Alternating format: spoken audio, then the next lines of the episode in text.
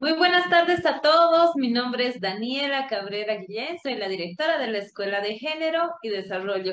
Quiero enviarles un cordial saludo a todos desde la ciudad de Cochabamba, Bolivia, y agradecerles por ya estar conectados con nosotros. No queremos iniciar sin antes recordarles a todas las personas nuevas que nos acompañan que en abril del 2020, con mucho esfuerzo, creamos un espacio virtual llamado Escuela de Género y Desarrollo, con el único objetivo de informar y orientar a mujeres y hombres para que estos puedan fortalecer sus conocimientos en temáticas de género y desarrollo integral. Gracias a muchos profesionales con una destacable trayectoria y alto sentido de responsabilidad social, fue posible llegar con este espacio virtual a miles de hogares dentro y fuera de nuestro país. Vimos con mucha satisfacción que la voz de expertos en diferentes especialidades, quienes de forma desinteresada y voluntaria cada martes nos acompañan y comparten con nosotros sus conocimientos para poder informar y orientar a gente que realmente lo necesita en un contexto complejo de pandemia que vivimos hasta la fecha. Juntos y muy contentos hemos llegado a nuestro taller número 110, con más de 430 mil participantes de diferentes departamentos de nuestro país, como también del extranjero. Gracias a todos por confiar en la Escuela de Género y Desarrollo. Hoy, como todos los días, reafirmamos nuestro compromiso de seguir trabajando porque estamos convencidos que con la educación Bolivia puede. Muy buenas tardes a todos y de esta manera damos inicio a nuestro taller número 111 de la Escuela de Género, donde vamos a hablar sobre un tema muy importante, como son las lesiones y enfermedades de la columna en niños y en adultos. Quiero agradecer el apoyo constante que nos brinda Samuel Doria Medina, que, bueno, minutos más adelante se conectará con nosotros. En este momento quiero dar la bienvenida a nuestro expositor del día de hoy. Por favor, déjenme presentarles. Él es el doctor Franklin Ulloa Bermúdez, él es especialista en ortopedia y traumatología de la Universidad Mayor de San Simón. Cuenta con una especialidad en patología y cirugía de la columna vertebral en niños y adultos. Además, cuenta con una especialidad en ortopedia y traumatología del Hospital de Trauma y Emergencia de Federico ABT de Buenos Aires, Argentina. Además, cuenta también con una especialidad en lo que es patología espinal del adulto en el Hospital General de Agudos del doctor Tenorio Álvarez de Buenos Aires, Argentina. Asimismo, cuenta con una especialidad eh, realizada en el Hospital Santa Casa de la Misericordia en Sao Paulo, Brasil, el año 2015 también cuenta con una especialidad en patología espinal pediátrica del Hospital de Pediatría, profesor doctor Juan Garrahan de Buenos Aires, Argentina también. Y finalmente cuenta también, además de muchos otros cursos, eh, con la especialidad en el Centro Latinoamericano de Investigación y en y entrenamiento de cirugía de mínima invasión en columna vertebral en Bogotá, Colombia. Quiero agradecer al doctor Franklin Ulloa Bermúdez, que esta noche ya está conectado con nosotros y va a poder compartir todos sus conocimientos y responder muchas preguntas de todos ustedes en cuanto se refiere al tema que estamos tratando el día de hoy, las lesiones y enfermedades de las columnas en niños y adultos. Recordarles a todos que vamos a tener 45 minutos de, exposición de nuestro invitado del día de hoy y 45 minutos para que todos ustedes, tanto en sala 1, en sala 2 como en Facebook, puedan realizar sus consultas. Así que iniciamos, por favor. Muy buenas tardes, doctor Ulloa. Bienvenido y le agradecemos nuevamente por haber aceptado nuestra invitación. Adelante, por favor. Muy buenas tardes. Hola, buenas tardes Gabriela, buenas tardes a todo el auditorio que nos acompaña el día de hoy. Muchas gracias por la invitación a la Escuela de Género y Desarrollo. Eh, bueno, les voy a presentar el tema. Les voy a empezar a compartir una presentación que hemos realizado para ustedes con mucho cariño.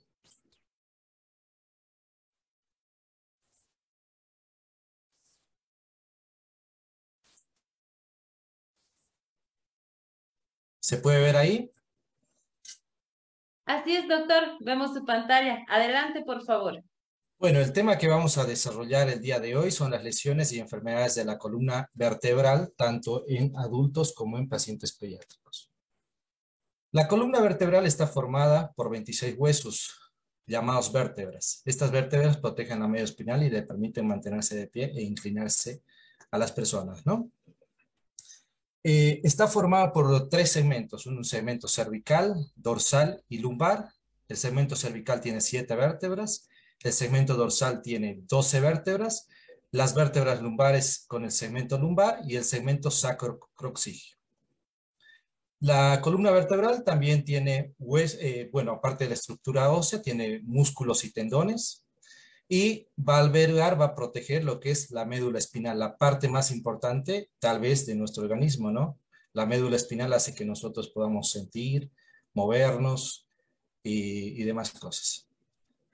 Dentro de las exigencias que recibe la columna vertebral se encuentra la de sostener la cabeza, los hombros, la parte superior del cuerpo, ofreciendo además el soporte necesario para mantenerse erguidos, la flexibilidad para inclinarse o girar y, como les decía, protege la médula espinal.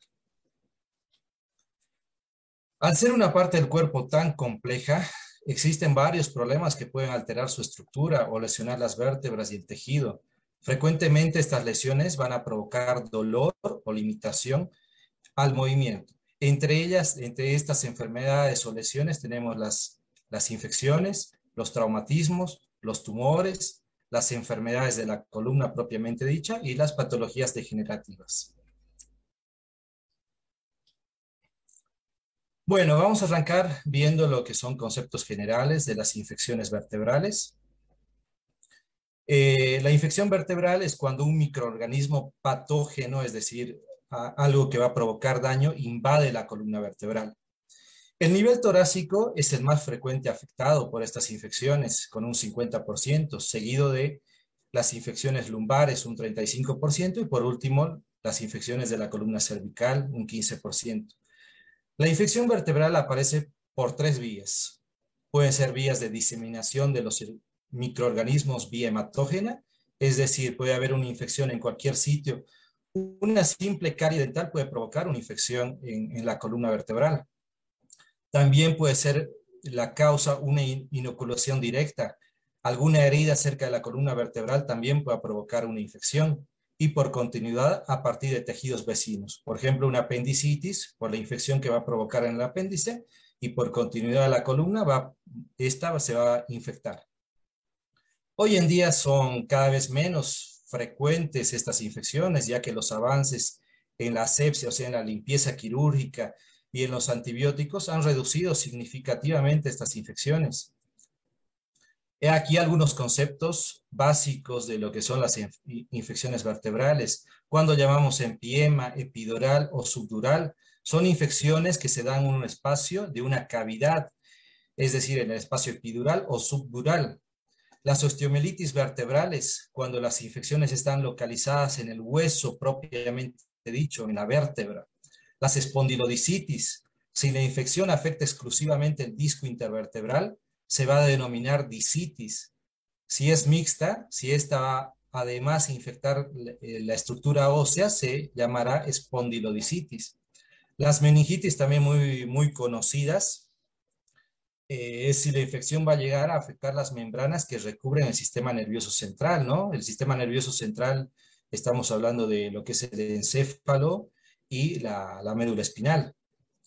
El Staphylococcus aureus es el germen que se observa con mayor frecuencia en las infecciones. El Staphylococcus aureus es un saprófito, es decir, es una bacteria que vive en la piel de las personas. Es decir, alguna infección que no se la controla de cualquier sitio del cuerpo puede provocar una infección a distancia y llegar hasta la columna vertebral.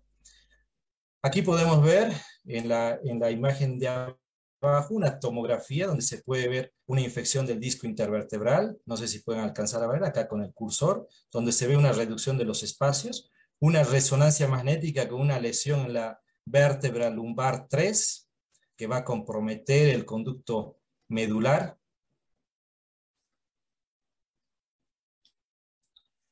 Los síntomas más habituales de estas infecciones vertebrales son dolor localizado, un dolor inespecífico, un dolor moderado. Son dolores de larga data donde el paciente refiere dolor y bueno, no va consultando y el dolor cada vez es progresivo.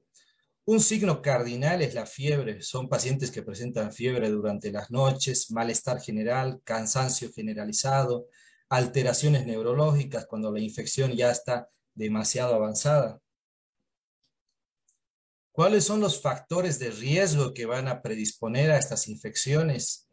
Eh, infecciones en la columna, los pacientes que tienen diabetes, alcoholismo, los alcohólicos, cirugías de columna previa, la edad avanzada, la obesidad, los pacientes desnutridos, los pacientes que tienen algún grado de inmunosupresión, los pacientes que realizan tratamientos con corticoides prolongados, los pacientes con VIH, los trasplantados, los pacientes adictos a drogas endovenosas, los pacientes que se inyectan drogas, los pacientes que realizan hemodiálisis, esos van a ser los más propensos a desarrollar infecciones de la columna vertebral. ¿Cómo vamos a diagnosticar? ¿Cómo se hace un diagnóstico médico de lo que son estas infecciones vertebrales? Existen pruebas de laboratorio donde debemos medir, ver la velocidad de sedimentación globular. La proteína C reactiva es otro indicador de infección, eh, es decir, la PCR, la procalcitonina y la forma la leucocitaria es importante. Algunas imágenes que nos ayudan también, estudios de gabinete que nos ayudan a, a ver las infecciones en la columna, como las radiografías simples. Una radiografía, podemos ver acá en el lado derecho de su pantalla, una radiografía donde se puede ver, es un perfil de columna lumbar, donde se puede ver el colapso del espacio intervertebral. Más en la parte izquierda, bueno, se puede ver una tomografía en un corte coronal y un corte sagital, donde se puede ver la destrucción del disco intervertebral y el compromiso ya de las vértebras. Y por último, bueno, acá una resonancia magnética donde vemos la infección en el último disco lumbar, L5, con compromiso, con, con secreción purulenta ya en las vértebras continuas al disco L5. Un estudio que nos ayuda también a encontrar infecciones o cualquier patología en, en el esqueleto axial, en el esqueleto, se llama centellograma óseo es como un escáner que nos muestra sitios de infección tal vez ocultos, es un estudio más prolijo, digamos, más profundo, de alta sensibilidad. Y por último, bueno, sacar muestras. Acá podemos ver una vértebra que está siendo puncionada en un tomógrafo. Esta es una aguja que va a sacar lo que es parte de la, del disco intervertebral o parte del hueso para mandar a estudiar. Dentro del tratamiento de estas infecciones, cualquiera de estas infecciones, el tratamiento es endovenoso, internado y con antibióticos endovenosos. Si el absceso, si la pus va a producir una compresión sobre estructuras nerviosas, la cirugía va a estar indicada para aliviar la presión en esta zona afectada. La presión, la pus en una cavidad de la columna va a comprimir nervios y esta va a provocar demasiado dolor. Por eso está indicada la que debemos sacar esa secreción purulenta, ¿no? Si debido a la destrucción ósea también la pus destruye la parte ósea, presenta la columna una inestabilidad vertebral, se puede indicar una cirugía de estabilización. He aquí un caso clínico, una paciente femenina de 68 años acude por dolor lumbar invalidante de larga data, de un par de meses de evolución. Ella como antecedentes patológicos, como enfermedades previas, es, hipertensa, tiene una diabetes tipo 2, es obesa, es sedentaria, no hace ejercicios, además es tabaquista y tiene una cirugía eh, previa de artrodesis lumbar, como pueden ver acá. Básicamente es una paciente de 68 años que tiene todos los factores eh, predisponentes para una infección vertebral. En esta radiografía, en el frente perfil, podemos ver una artrodesis con un colapso del nivel supraadyacente de la artrodesis. En la resonancia magnética ya se ve una dismorfia, no hay una, no hay una morfología normal de la columna vertebral a este nivel. Y ya entrando a cirugía podemos observar lo que es la secreción purulenta, ¿no? Que sale de la columna vertebral. Ya entrando a, las lesiones de las fracturas de columna, bueno, vamos a hablar de lo que ahora son las fracturas de columna de la columna. Suelen producirse por un traumatismo de cierta intensidad. aunque si el hueso está muy debilitado, como en los pacientes de la tercera edad que tengan osteoporosis, puede fracturarse con un traumatismo leve o al realizar un esfuerzo mínimo de carga. Es muy común que el paciente adulto mayor nos diga que se estaba levantando de la taza del inodoro, que estaba levantando un balde de 5 litros e inmediatamente siente un dolor muy agudo en la espalda. Bueno, es muy sugestivo de que se haya fracturado la columna vertebral. Ya en pacientes más jóvenes, bueno, como les decía, los traumatismos de intensidad tienen que ser traumatismos, accidentes de tránsito que vayan a fracturar la columna. Por sí solo, con un accidente leve, un traumatismo leve, la columna no se puede fracturar, ¿no? Excepto en el paciente osteoporótico. ¿Cuáles son los síntomas de estas fracturas vertebrales? Un paciente puede estar asintomático, puede estar sin dolor, más que todo se ven en pacientes osteoporóticos, estar asintomáticos en reposo, pero con dolor dorsal o lumbar en la, en la columna, incluso pueden tener un dolor que se irradia hacia alguna de las piernas al ponerse de pie al caminar. La columna es como un acordeón que cuando está en reposo, está acostada, no carga peso. Entonces, no provoca dolor, pero cuando uno se pone de pie, carga peso y como hay alguna vértebra fracturada, bueno, va, va a tener cierto grado de dolor o va a tener un dolor de más invalidante, ¿no? Eh, los síntomas más habituales de estos pacientes que tienen fracturas son el dolor local, un dolor localizado en el sitio de la fractura. A la larga va a tener síntomas por afección nerviosa, si estas, si estas fracturas vertebrales, si los fragmentos de la fractura va a comprimir la médula o alguna raíz, ahí va a tener alguna afección nerviosa. Y ya si esta fractura comprime demasiado la médula, hasta el paciente, bueno, puede quedar en una silla de ruedas, ¿no? Sin, llegar a caminar. ¿Cómo vamos a diagnosticar estas fracturas vertebrales? Con, con, lo que andábamos viendo en las anteriores diapositivas, la radiografía simple siempre va a ayudar al diagnóstico, donde se va a poder ver el colapso acá en una vértebra de transición dorso-lumbar, si pueden observar en el lado derecho de las pantallas. Otro estudio más, más profundo, tal vez un poco más confiable, donde se puede clasificar también las fracturas, es una tomografía, acá un corte sagital de la tomografía, donde se puede ver un colapso vertebral con fragmentos en el conducto lumbar. Bueno, este paciente ya tiene compromiso de lo que es la médula, compresión de la médula, ¿no? Un estudio también un poco fino, tal vez un poco caro en nuestro medio, una resonancia magnética, donde también nos va a ayudar a entender por qué el dolor, por qué el déficit neurológico. Como pueden observar acá, el muro posterior de la vértebra ha llegado a comprimir lo que es la médula espinal.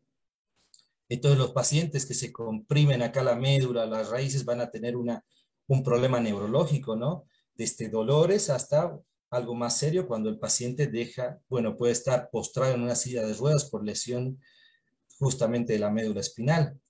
Por último, este es un estudio de una densitometría ósea.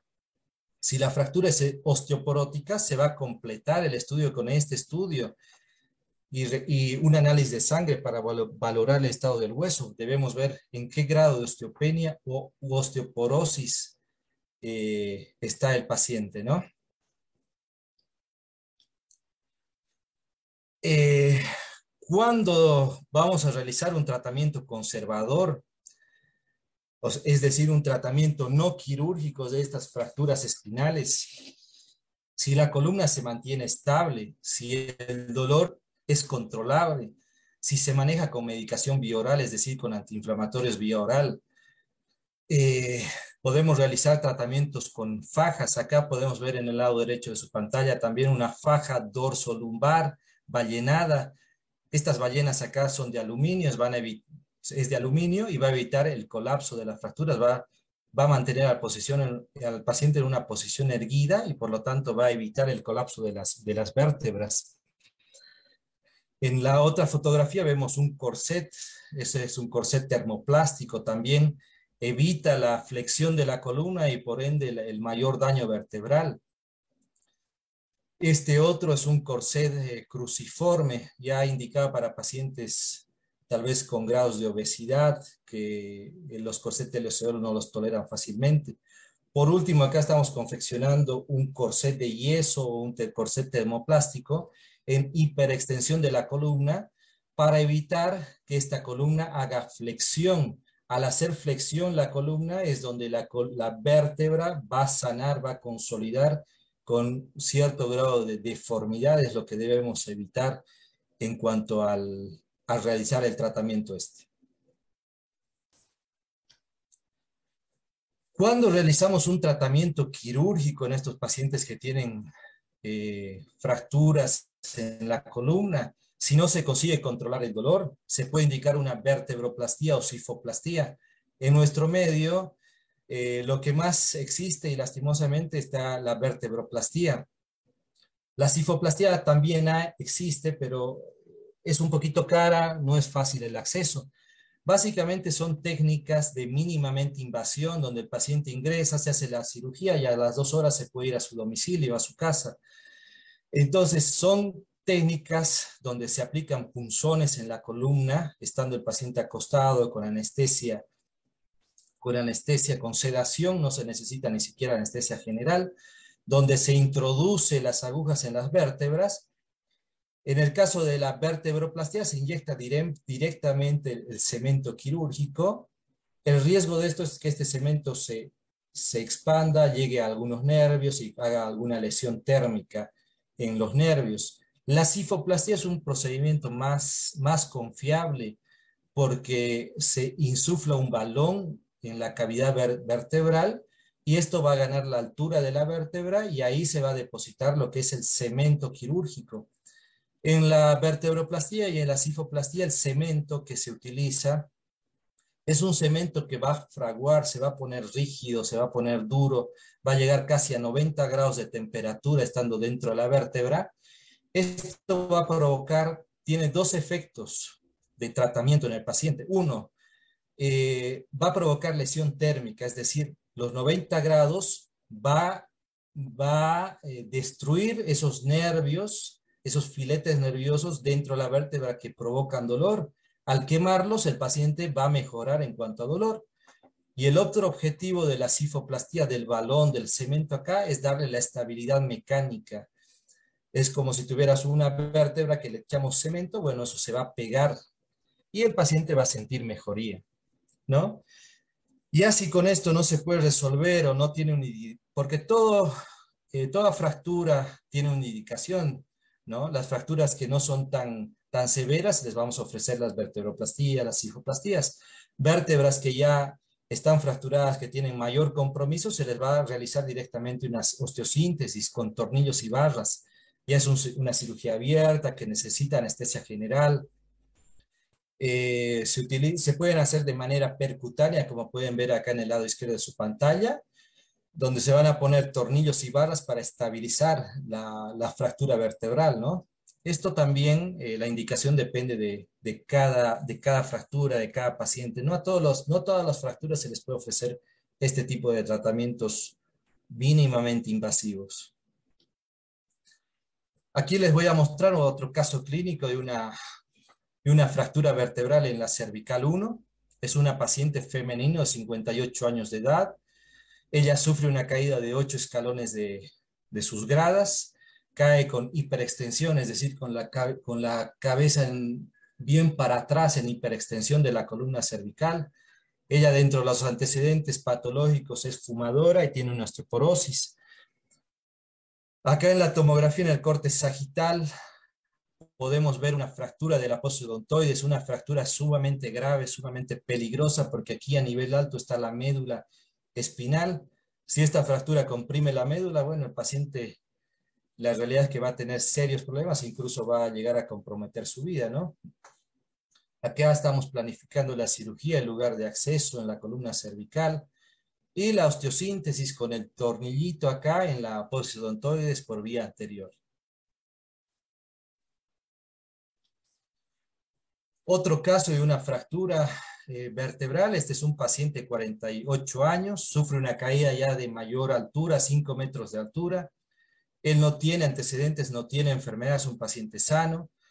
E inmediatamente de la caída, él refería que no podía caminar, no movía las piernas. Como pueden ver acá en el corte coronal de la tomografía, en el lado derecho de sus pantallas, se puede ver una fractura totalmente estallada Estos fragmentos comprimen la médula espinal y bueno, el paciente tenía una lesión medular incompleta, por lo que se decide ingresar a quirófano dos horas después de la caída y bueno, se le hace una reconstrucción de lo que es la fractura del muro anterior con una celda mesh, eh, se llama esta celda acá, y una artrodesis posterior instrumentada con tornillos y barras para darle una estabilización final a esta, a esta fractura. Este paciente luego en el postoperatorio, bueno, empezó a caminar, no tuvo la misma eh, fuerza muscular antes de operarse, pero bueno, el paciente por lo menos no quedó en una silla de ruedas. Otra enfermedad eh, frecuente en nuestro medio son los tumores vertebrales. El tumor vertebral más frecuente en adultos es lo que se conoce como la metástasis, ¿no? Estas metástasis son lesiones, pueden ser benignas o malignas, por lo general son malignas de eh, problemas de, algún tipo de cáncer que se inicia en la próstata, en la mama, el pulmón y el riñón, que es muy frecuente en nuestro medio. Entonces, cuando el paciente no hace un diagnóstico oportuno, preciso, eh, va a tener ya metástasis vertebral, es decir, va a haber un cáncer a distancia es lo más común que se está viendo en nuestro medio, porque el paciente, bueno, espera a lo último frente a algún tipo de dolor, recién acuden a lo último a un médico especialista y bueno, llegamos a una etapa eh, no muy buena para su diagnóstico ni tratamiento cuando vienen en últimas fases, ¿no?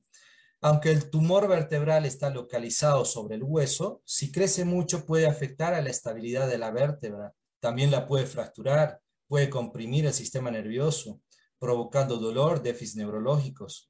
Por estas razones, los tumores benignos o malignos pueden provocar un riesgo en la vida del paciente. En estas imágenes acá en la de arriba, en el lado izquierdo, podemos ver una resonancia magnética donde tiene un tumor en la vértebra de transición dorsal, donde si ven la cinta, esta es la médula espinal, está siendo rebatida, llevada, comprimida para atrás por el tumor. Este paciente va a tener una lesión neurológica alta más abajo tenemos un corte sagitales de unas tomografías donde si pueden ver las fracturas son, no son todas iguales, ¿no? Hay fracturas que, hay vértebras que están borradas, están fracturadas. Esas son las imágenes de las metástasis. Este es un paciente con un estadio 4 de una metástasis vertebral por un cáncer de, riñón. Ya en etapa última, un paciente joven que también de pronto se hubiera podido eh, recuperar si hubiera llegado en una etapa más, más pronta de para realizarle un diagnóstico, ¿no? Eh, ¿Cuáles son los síntomas de un tumor vertebral? El dolor no es tan agudo, es un dolor local que más empeora o se siente por las noches, un dolor que se puede irradiar hacia las piernas o los brazos, puede haber pérdida de sensibilidad progresiva, poquito a poco el paciente empieza a sentir eh, que la sensibilidad no es la misma en, en, sus, en su cuerpo, en sus brazos, en sus piernas, siente la movilidad más, eh, menos, menos movilidad, es decir, el paciente a veces eh, puede caminar 100 metros, se cansa, las piernas no le responden, los brazos, las manos hacen caer las cosas, es así como se llega, es así como son los síntomas de pacientes que tienen tumores. También en etapas ulteriores, o sea, finales, tienen eh, pierden los esfínteres, es decir, se hacen caca, se hacen pis, no sienten que están haciendo pis, no sienten que están haciendo caca. Y bueno, por último, se ve a un paciente postrado en silla de ruedas que, bueno, no puede, no puede caminar, se hace pis, se hace caca, necesita pañales, necesita atención, cosa que no llegaría a pasar si el paciente, bueno, se controlara como en su debido tiempo, ¿no? ¿Cómo se diagnostica el tumor vertebral? Con las mismas imágenes que, les, que les hablaba. Siempre es importante hacer las radiografías, la tomografía, donde también se pueden ver los tumores vertebrales, la resonancia magnética, el centellograma óseo, que es un estudio bien fino, que también nos ayuda a ver, tiene alta, alta sensibilidad, nos ayuda a, a mostrar fracturas, tumores y demás cosas, ¿no? Es un estudio bastante fino para hacer diagnóstico de lesiones en, en el esqueleto más que todo. El tratamiento de, estas, de estos tumores vertebrales eh, o en la columna vertebral Bueno, puede haber un tratamiento conservador dependiendo a la estirpe, depende al tumor, de que, al tumor que tengamos. También consiste en realizar un seguimiento estrecho del paciente. Se pueden hacer eh, cirugías también más agresivas, ¿no? Donde, podemos, donde debemos sacar algunas vértebras que tienen algunos tumores. Eh, se hace quimioterapia, radioterapia para, para reducir las lesiones.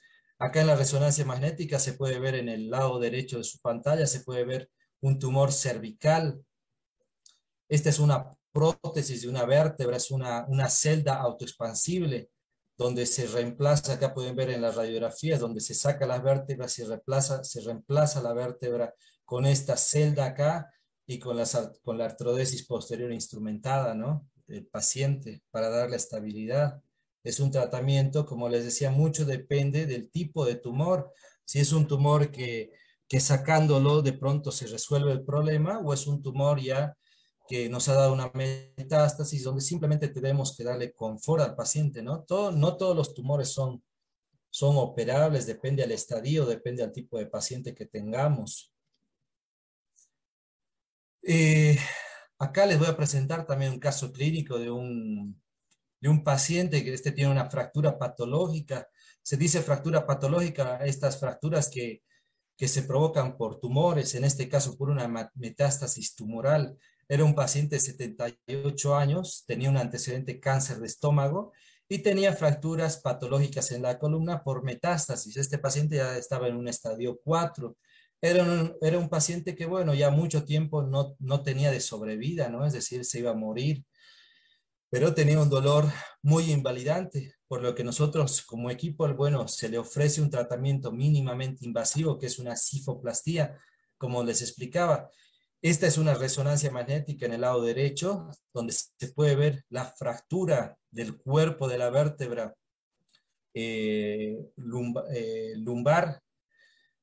Eh,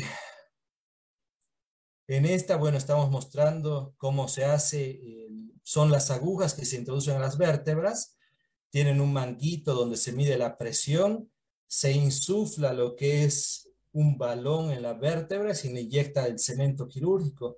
Este cemento, como les decía, quema los nervios adentro de la vértebra y va a provocar que el paciente no tenga dolor porque ya no va a tener esos nervios que van a llevar la sensibilidad del dolor y se le va a dar la estabilidad mecánica. Como es un cemento, va a agarrar los fragmentos de las vértebras y bueno, por lo tanto el paciente va a estar mucho mejor en cuanto a dolor, va a tener por lo menos una, una sobrevida más aceptable.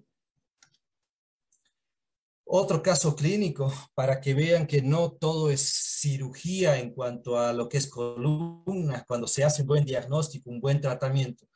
Esto es una paciente de 18 años de edad, tenía un tumor, un estoma osteoide, es un tumor benigno pero muy doloroso en, el paciente. Se presenta con dolor nocturno más que todo, de larga, era un dolor nocturno de larga data, ella venía con dolor de hace tres años, en la región sacra derecha, es decir, en la región glútea derecha. Ella visitó múltiples centros de columna, muchos médicos, eh, realizando los estudios de imágenes cotidianos como la resonancia magnética, la tomografía, las radiografías. Esta lesión, como el, el osteomoestoide es un tumor demasiado chiquito, tiene un diámetro de 0,5 centímetros de diámetro, mucho no se lo puede ver, a veces pasa desapercibido se lo debe sospechar. Entonces, en la tomografía ya en la región acá sacra, en el alerón sacro, si ustedes me siguen con el cursor de la pantalla, eh, tiene una especie de un redondito muy chiquito. Bueno, eso nos hace sospechar de un osteomastoide. Por lo general las lesiones son redonditas de 0,5 centímetros de diámetro. Ya realizándole un estudio más fino, este es un centellograma óseo, si pueden ver, en la flecha roja está marcando hipercaptación del osteomastoide en la región sacra. Con esto ya se hace un diagnóstico definitivo y por lo que se le ofrece al paciente un, un tratamiento mínimamente invasivo que consiste en quemar el tumor con una aguja, como pueden ver acá, se hace en un tomógrafo, el paciente inmediatamente luego de hacer el procedimiento se va a la casa y básicamente a los dos, tres días refiere que ya no tiene dolor. Acá pueden ver en el lado derecho de su pantalla, bueno, está el paciente en tomógrafo con la aguja puesta en la región sacra y el aparatito que se ve ahí de fondo es un equipo de radiofrecuencia, es un equipo que por radiofrecuencia emite temperatura eh, a casi 90 grados de temperatura, entonces la puntita de la aguja va a conducir esta temperatura y va a quemar la lesión tumoral. Es un tratamiento mínimamente invasivo que se lo puede realizar también en este tipo de tumores. Eh, bueno, entramos ya a lo que son las enfermedades de la columna vertebral, en este caso la escoliosis. Eh, bueno, la escoliosis es una desviación tridimensional en el plano lateral, frontal y coronal de la columna vertebral. Como pueden ver acá en el lado derecho, se ve una, bueno, vamos a arrancar por el lado izquierdo, donde se ve un espinograma, un frente y un perfil, donde se ve el esqueleto totalmente recto, de frente o viéndolo de atrás, y en el perfil vamos a ver la columna con sus curvaturas normales, la cervical, la dorsal y la lumbar, que es lordótica, la dorsal que es sifótica, y la columna eh, cervical que tiene la lordosis. En el lado derecho podemos ver una escoliosis, como pueden ver ahí, tiene medida de torácica 5 a torácica 11, tiene 47 grados, ya con indicación quirúrgica. Este es eh, el espinograma visto de, lateral, donde se puede ver que las, que las curvaturas normales también las ha, las ha perdido. Y el paciente eh, clínico, ¿no? Mirando desde atrás, vamos a ver una, un hombro más elevado que el otro, vamos a ver una escápula derecha más prominente que la otra escápula, el triángulo de la talla asimétrico, el triángulo de la talla no es otra cosa que el triángulo, el espacio que se forma entre el borde interno del brazo con el borde externo del cuerpo. Si ven ustedes el triángulo de este lado es asimétrico frente al otro. El nivel de las caderas también debemos observar. Una cadera, una cresta ilíaca es más alta que la otra. Y también la simetría en el tórax visto en el paciente de frente. Acá en la parte superior vemos una maniobra de, muy fácil de reproducir. Simplemente se le pide al paciente que se agache y se puede ver la jiba en la columna. La escoliosis es una enfermedad de la columna que causa mucha morbimortalidad en todo el mundo. Es por eso que la Organización Mundial de la Salud le ha dedicado todo un mes de concientización de, la, de las escoliosis, de estas enfermedades, para poder identificarlas, diagnosticarlas y hacerle un tratamiento oportuno. El mes de junio es el mes de concientización en todo el mundo de las escoliosis. Es por eso, bueno, que se ha realizado en Cochabamba el mes de junio pasado, el primer, se ha celebrado, se ha, se ha realizado la primera jornada de contraescoliosis, ¿no? Detección temprana de pacientes con escoliosis. Eh, bueno, ¿cuáles son los síntomas de una escoliosis? Lastimosamente los síntomas en una escoliosis, inicialmente el paciente no tiene síntomas, es un paciente normal, sano, no refiere síntomas. Los signos y síntomas eh, van a empezar a aparecer cuando las escoliosis ya están demasiado avanzadas. En este caso se puede ver un paciente de 13 años de edad ya con una simetría del tronco, una maniobra de hadas, una jiba dorsal bastante pronunciada. Y por último, el síntoma, bueno, cuando las escoliosis ya están demasiado avanzadas, va a ser el dolor, va a tener dolor, va a tener, si la escoliosis es demasiado avanzada, va a tener dificultad respiratoria, puede llegar a tener problemas cardiorrespiratorios, gastrointestinales, porque imagínense que la caja torácica tiene una deformidad, entonces se comprime lo que son las, los pulmones, el corazón, entonces el paciente va a presentar sintomatología relacionada al daño de sus órganos. Eh, ¿Cómo se diagnostica las escoliosis? Normalmente la escoliosis comienza a sospecharse en una revisión rutinaria de un médico pediatra.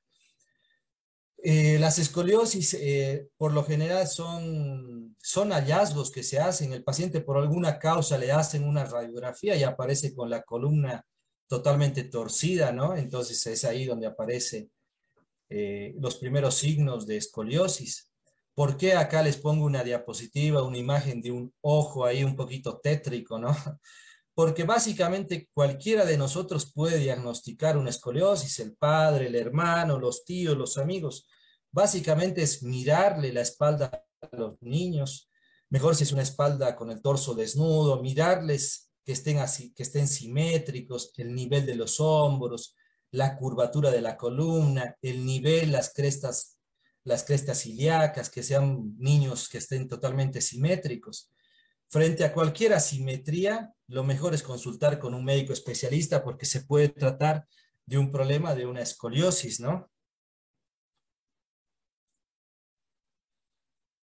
Dentro del tratamiento conservador de lo que son las escoliosis, el tratamiento no quirúrgico incluye los ejercicios, la RPG, que tal vez algunos han escuchado, que la RPG, las siglas en abreviación, significa rehabilitación postural global, es decir, son todos los ejercicios que nos van a ayudar a fortalecer nuestra columna. El tratamiento ortopédico va a consistir en la utilización de corsets, pueden ser de plásticos, como pueden ver acá, o cuando son niños muy chiquitos, el corset no le anda bien, hay que hacer, esta es una mesa de riser donde se atracciona al paciente con anestesia general, se endereza la columna y, y en esa columna enderezada se arman corsets a medida para evitar la progresión de las curvaturas de la, de la escoliosis. El tratamiento quirúrgico de estas escoliosis, el 80, casi el 90% de los casos no es necesario un tratamiento quirúrgico si se los detecta a tiempo. Un mínimo porcentaje de estos pacientes que tienen escoliosis, el 10%, va a necesitar la artrodesis posterior instrumentada de la escoliosis, donde vamos a básicamente enderezar la columna vertebral con tornillos y barras. Gracias a Dios esto está bastante avanzada esta cirugía, son, está muy reglado en cuanto a los pasos, se utilizan tornillos de titanio, barras de titanio. Entonces, eh, es una columna, eh, es una cirugía que se la está realizando con mucho éxito ya, ¿no? Eh, antes, claro, tenía un paciente que, que se le hablaba de operar la columna, tenía bastante miedo, pero como les decía, ahora son cirugías que se hacen con monitoreo, son mucho más seguras. No sé si me siguen hasta acá, ¿se está escuchando bien? Sí, doctor, lo escuchamos muy bien. Adelante, por favor. Bueno, eh, muchas gracias. Vamos a continuar. Les voy a presentar el caso de una escoliosis de inicio temprano. Estas escoliosis de inicio temprano la puse, bueno, en primer lugar. ¿Por qué?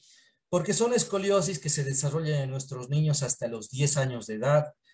Imagínense que un paciente que tiene, ejemplo, 3, 4 años, que ya va a tener una deformidad en la caja torácica, sus pulmones, su corazón, la parte gastrointestinal, no va a desarrollar. Por lo tanto, si no se la detecta a tiempo, bueno, el paciente en un corto periodo, lastimosamente, eh, va a tener una alta tasa de mortalidad, ¿no? Es decir, el paciente se va a morir de algún problema cardiológico o pulmonar. Este es un pacientito de 7 años de edad que tiene una cifoescoliosis neuromuscular. Eh, el diagnóstico era una atrofia de médula espinal.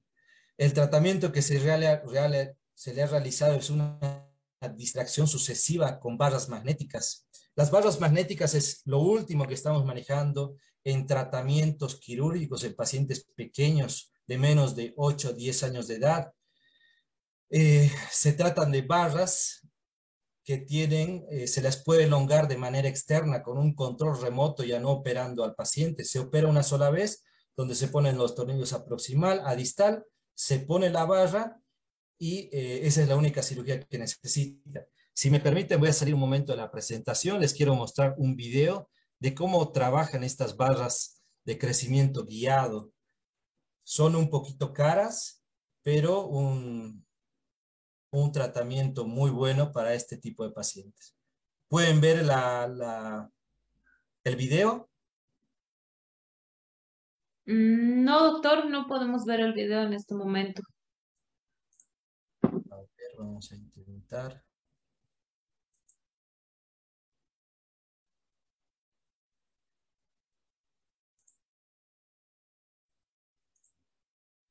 ¿Ahora se puede ver? Ahora sí podemos ver. Bueno, si pueden ver, esta distracción está hecha en un consultorio Este es un aparato que por magnetos, colocando en la espalda del paciente, vamos a hacer que la barra crezca dentro del paciente y nos vamos a evitar aproximadamente 10 cirugías en este paciente, porque el tratamiento de estas escoliosis es como les, como les explicaba, ¿no? Hay que hacer muchas cirugías hasta que el paciente llegue a una etapa adulta de crecimiento. En eso consiste el tratamiento que les he querido mostrar con las varas magnéticas, que es lo último que se está manejando en escoliosis en pacientes pequeños. Vamos a volver a nuestra presentación.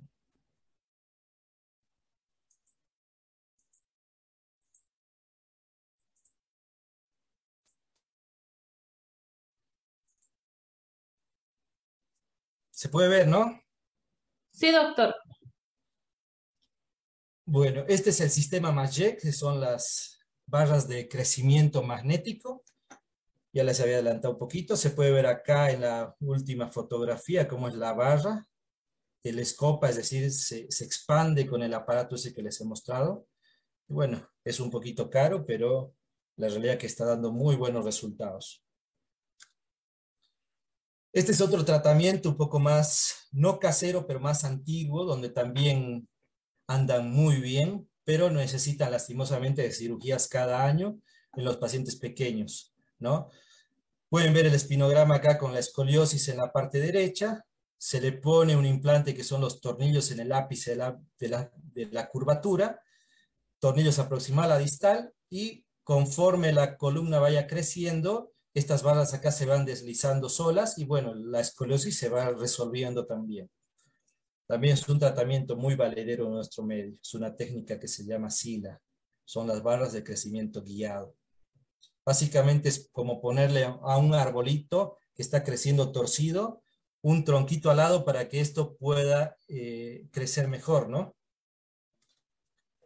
Acá les he querido mostrar un caso de una escoliosis asociada a neurofibromatosis, un caso de una escoliosis severa de una niña de 13 años, donde se puede ver, bueno, la escoliosis en el lado derecho, una escoliosis demasiado severa con un ángulo de 137 grados, la espalda totalmente asimétrica.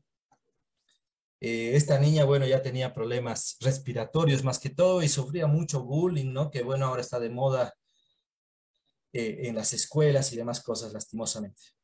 Esta es una reconstrucción tridimensional con una tomografía de la columna vertebral con la deformidad. Unas fotos intraoperatorias, cómo se pone al paciente en tracción. Estas cirugías se operan con un equipo quirúrgico, se opera con un neurofisiólogo que nos va a monitorizar la médula espinal, los nervios. Eh, acá, bueno, posoperatorio inmediato, donde se veía la, la corrección de la escoliosis, ¿no? Con la curación. Acá eh, están unas fotos comparativas, lo que es la escoliosis, ya con los tornillos pediculares, las balas puestas, la realidad que se ha, ha ido muy bien el tratamiento de esta niña. Y las fotografías finales, donde se puede ver acá la paciente, el antes y el después.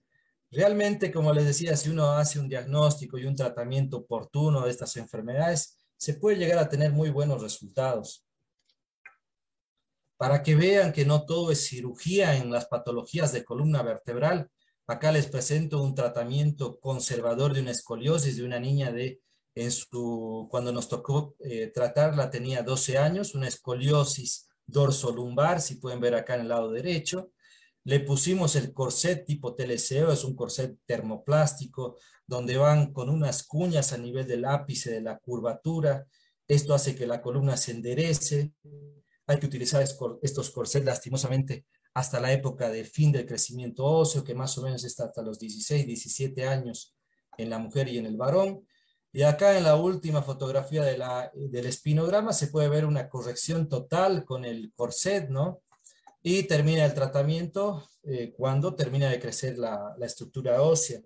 Y acá unas fotos clínicas del paciente con utilizando el corset que como les decía, cuando esto se diagnostica en grados bajos, eh, anda muy bien el tratamiento.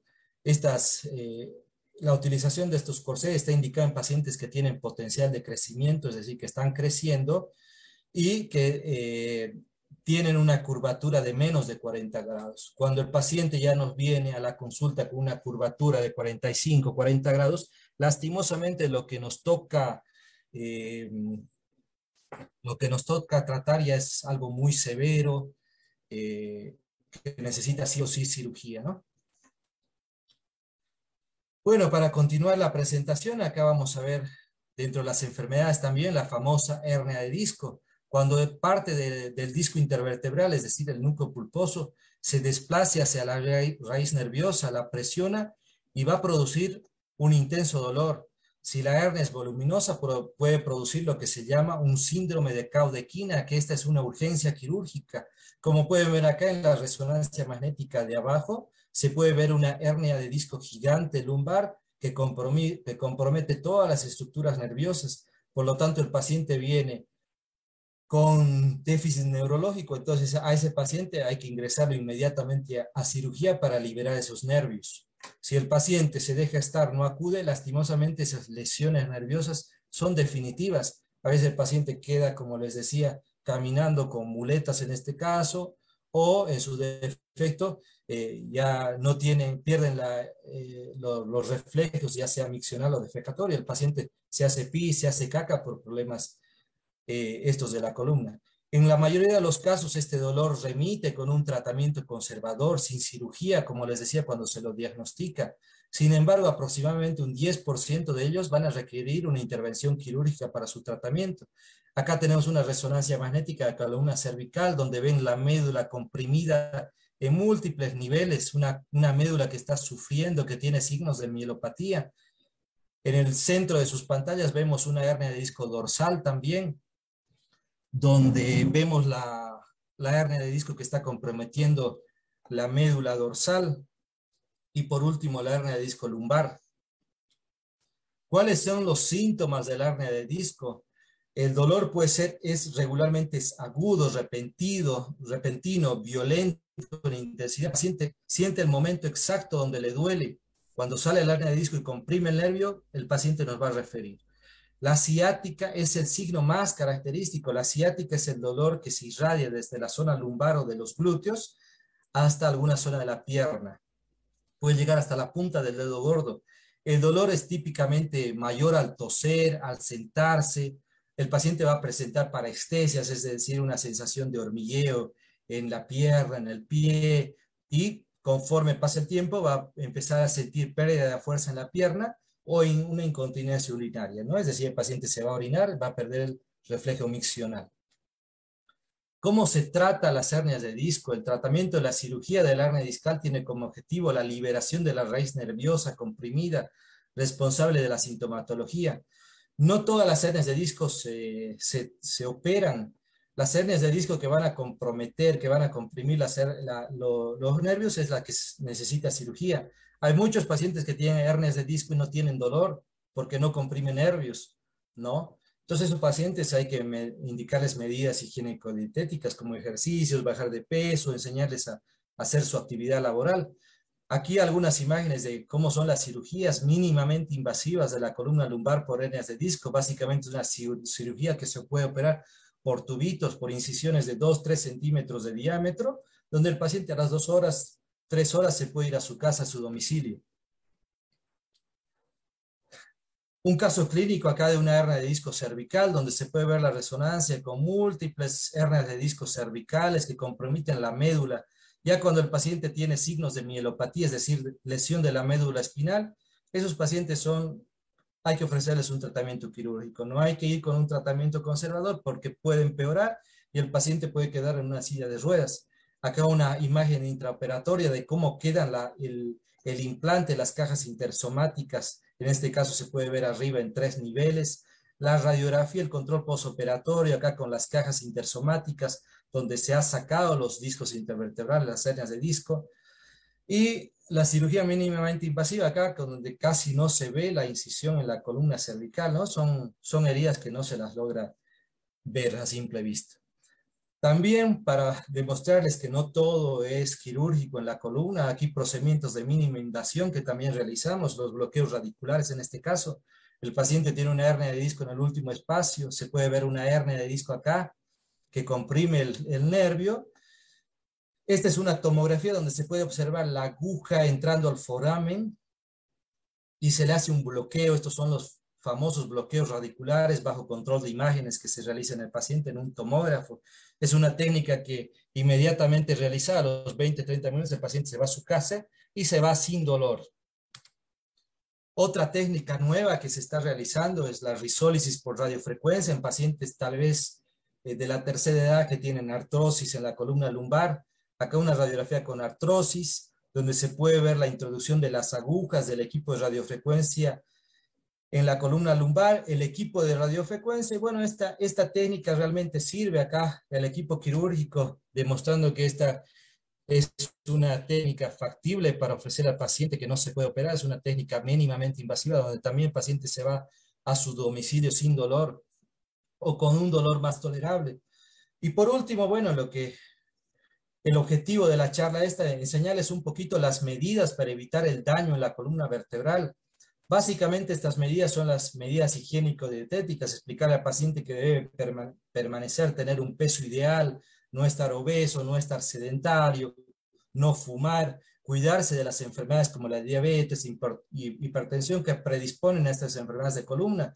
Los ejercicios que debemos enseñarle básicamente son todos los ejercicios que van a fortalecer la, musculatura dorsal de la espalda, los músculos espinales, fortalecer la prensa abdominal, fortalecer y elongar los isquiotibiales. Esos son los, los, los músculos de la columna vertebral algunas eh, formas de trabajar en un escritorio, ¿no? Acá se ve la forma incorrecta, donde el paciente eh, tiene un fulcro, está agachado, está en mala posición. La forma ideal es con las caderas y las rodillas flexionadas en 90 grados, recto, con los pies apoyados, la columna cervical sin doblarla, sin, sin flexionarla. El monitor debe estar a nivel de los ojos, paralelo a nivel de los ojos, donde no debemos moverlos. Los codos deben estar casi a 90 grados frente a nuestro escritorio. Esta es la forma ideal donde debemos levantar los objetos, nunca hacer este movimiento acá como les marca la cruz, nunca agacharse y levantar. Siempre debemos arrodillarnos y levantarnos con el objeto pesado. Si este objeto pesado en esta forma pesa 10 kilos, en esta forma mal, mal hecha va a pesar 30 kilos por el brazo de palanca y el brazo de palanca directamente Acá cuando levantamos de esta forma está en la columna lumbar si hacemos estos movimientos repetitivos somos propensos a sufrir hernias de disco o artrosis en la columna lumbar. Algo que en la consulta consulta mucho más que todos las mamás cuando tienen a su niño con dolores de columna. Los dolores de columna en pacientes pediátricos no es, no es lo usual, no debería haber dolores de columna. Nos preguntan eh, cuánto debe ser la mochila de pesado, ¿no? Y la respuesta que le debemos dar es el 10 a 15% del peso corporal del niño. Eh, acá un ejemplo, si el niño pesa 40 kilos, la mochila debe pesar, en este caso, el 10%, que es un 4 eh, kilos, ¿no? Si el paciente va a pesar 50 kilos, no más de 5 kilos de peso la mochila. Ese es el peso máximo de la mochila en los pacientes que eh, tienen potencial de crecimiento, ¿no? Y bueno, ¿por qué no también los adultos? Las dimensiones de la mochila. La altura de la mochila no debe superar la altura del tronco en el niño, a nivel de los hombros, y mejor si es a 5 centímetros por encima del cinturón eh, del niño, ¿no? Entonces, también evitar las mochilas de profundidad excesiva, o sea, mochilas demasiado grandes el transporte, la postura, si transportamos mal la mochila, pueden observar acá, hace mucho brazo de palanca en la zona cervical y en la región dorsal, esas son columnas que tienen movimiento, entonces, por lo tanto, si el niño va a estar caminando agachado con un peso excesivo, va a tener problemas de columna cervical y dorsal a la larga, este niño a la larga va a tener hernias de disco. Eh, acá abajo se puede ver, la mochila debemos siempre utilizar con, los, con las dos cintas, los dos cordones que tenemos en los, los hombros, nunca de un solo lado, porque el peso, por ende, eh, va a ir hacia un lado de la columna, también va a lesionar, va a predisponer a la escoliosis en los pacientes que son pequeñitos. Acá otra forma incorrecta y la forma correcta, ¿no? La mochila debe ser a la altura del tronco, ¿no? Acá, claro, está de moda el paciente eh, puber más que todo utiliza la mochila de una forma no correcta, ¿no? Debemos corregir eso. Y bueno, para rebundar acá un poco, ¿no? Lo que ya les mostraba, siempre 90 grados, los, el nivel de los codos no demasiado doblados, también en 90 grados, siempre con los pies pegados al suelo sobre un reposapiés, la cabeza, el monitor a 45 grados, donde podemos observar bien lo que es eh, el monitor. Y bueno, con eso terminamos esta, esta charla de lesiones y patología de la columna vertebral. Cualquier duda, cualquier consulta, nosotros estamos en el Hospital de Niño Manuel Asensio Villarruel y acá les dejo mi número de teléfono si tienen alguna consulta, duda, alguna inquietud. Es el 62 63 27 25. Y bueno, con esto termino mi presentación. Muchas gracias y voy a dejar de compartir. Si tienen algunas preguntas, con gusto serán resueltas o respondidas. Queremos agradecer la excelente exposición de nuestro invitado del día de hoy, el doctor Franklin Ulloa, que estoy segura que ha despejado muchas dudas acerca de las lesiones en la columna vertebral. Queremos agradecerle, doctor, por esta excelente explicación y por favor vamos a iniciar con la ronda de preguntas para usted. Recordarles a todos ustedes que nos acompañan en sala de Zoom número uno, que por favor a partir de este momento puedan levantar la mano a través de nuestra plataforma Zoom.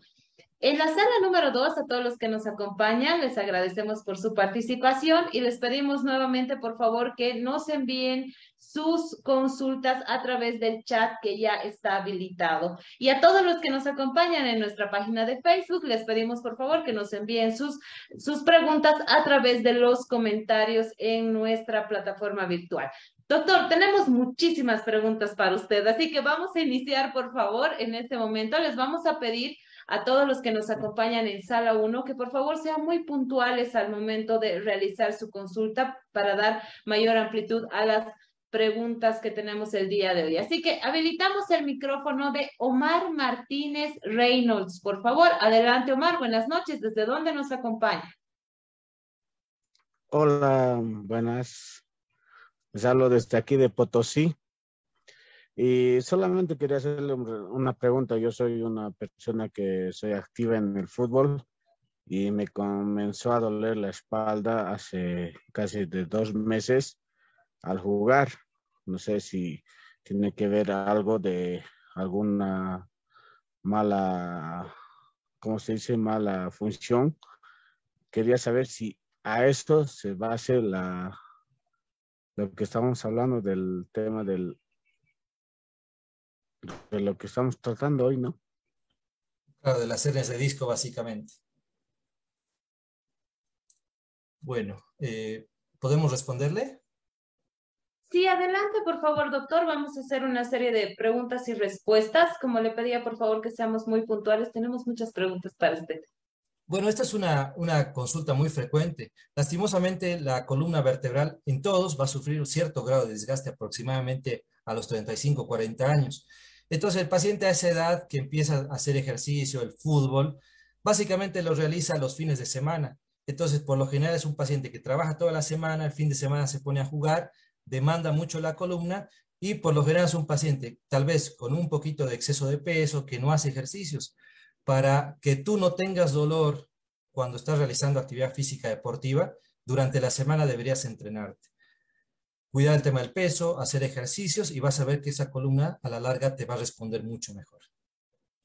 Si el dolor es persistente, bueno, hay que acudir con un médico especialista de columna, ¿no? Muchas gracias, doctor, y un saludo también a todos los que nos acompañan desde la Villa Imperial, desde Potosí. Continuamos, por favor, doctor. Habilitamos el micrófono de Nancy Olivia Ramírez. Adelante, por favor, Nancy. Buenas noches. ¿Desde dónde se conecta? Eh, buenas noches. Yo igualmente que me comunico desde la Villa Imperial de Potosí. Eh, lo que yo quería consultarle al doctor puntualmente, que tengo una escoliosis hace ya 37 años.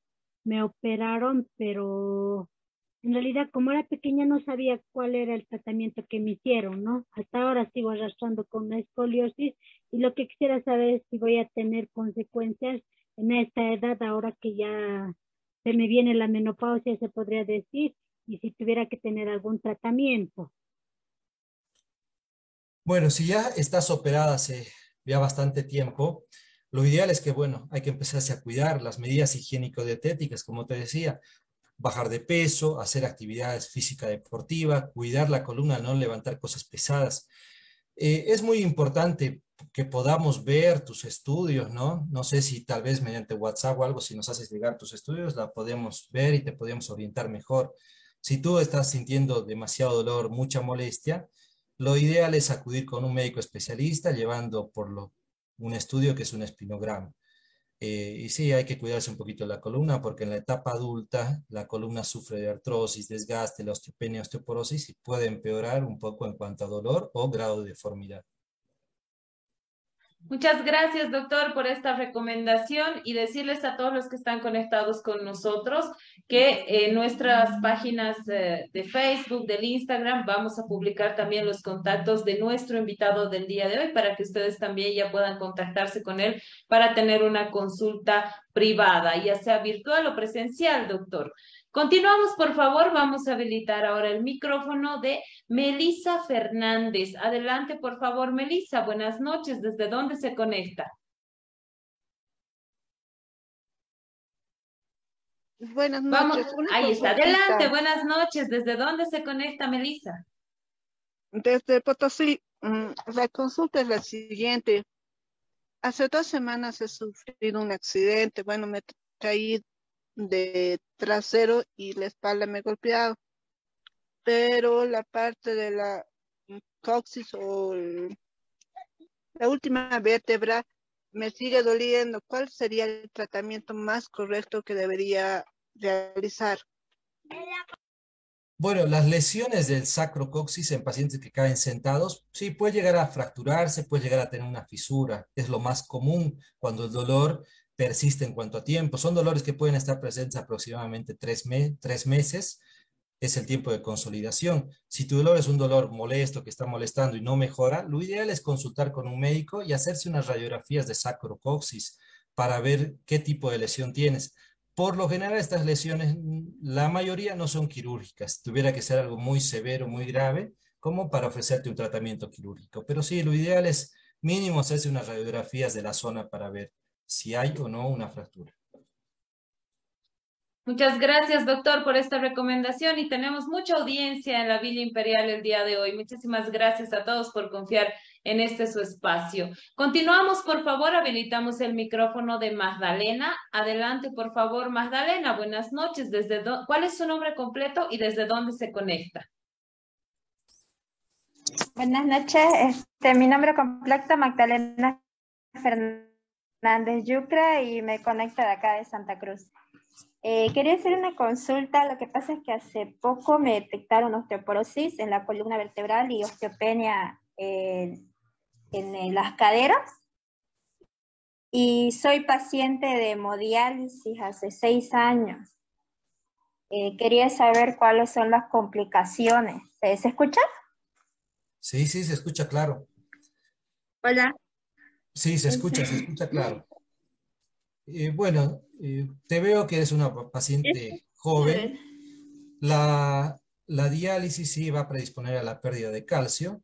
Por lo tanto, el médico más ideal que te debe controlar la osteopenia, osteoporosis es un endocrinólogo, ya que depende al grado, deberías, bueno, se realiza estudios de sangre y también se realiza la densitometría ósea. Según a eso, un médico endocrinólogo te va a poder guiar mejor en cuanto al tratamiento, ya sea con calcio, vitamina D o de, pronto alguna hormona que te falte. Pero el médico más ideal que te debe seguir, sí, es el endocrinólogo. Claro, si no te tratas a la larga, tus vértebras van a ser frágiles y de pronto alguna caída, algún golpe, traumatismo va a predisponer a las fracturas o a la artrosis más adelante. Muchas gracias, doctor, por esta recomendación y un saludo también a Magdalena que se conecta con nosotros desde Santa Cruz y esperamos que te mejores pronto, querida Magdalena. Un abrazo para ti. Continuamos, por favor, habilitamos el micrófono de Robert Paul Beltrán. Adelante, Robert, buenas noches. ¿Desde dónde se conecta? Nuevamente, por favor, habilitamos el micrófono de Robert Beltrán. Buenas noches. Ahora sí, adelante, buenas noches. ¿Desde dónde nos acompaña, Robert? Buenas noches, de aquí de Santa Cruz de la Sierra. Eh, mi consulta es en un paciente con protrusión discal, ya paciente deportista, joven.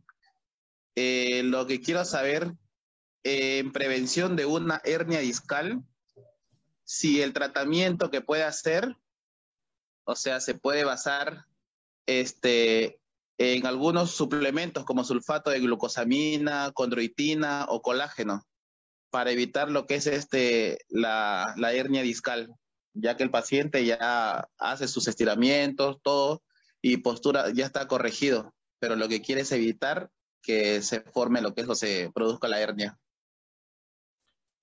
Bueno, tú vas a evitar que esa protrusión llegue a una hernia, básicamente con lo que les he explicado. Ejercicios, mantenerte en tu peso ideal, no levantes cosas pesadas.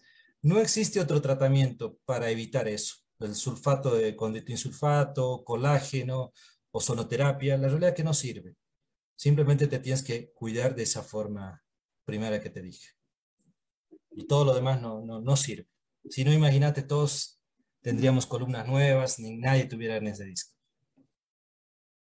Muchas gracias, doctor, y un saludo también a Robert que se conectó que se conecta con nosotros desde Santa Cruz de la Sierra. Doctor, ahora sí nos trasladamos de manera virtual a nuestra sala de Zoom número 2.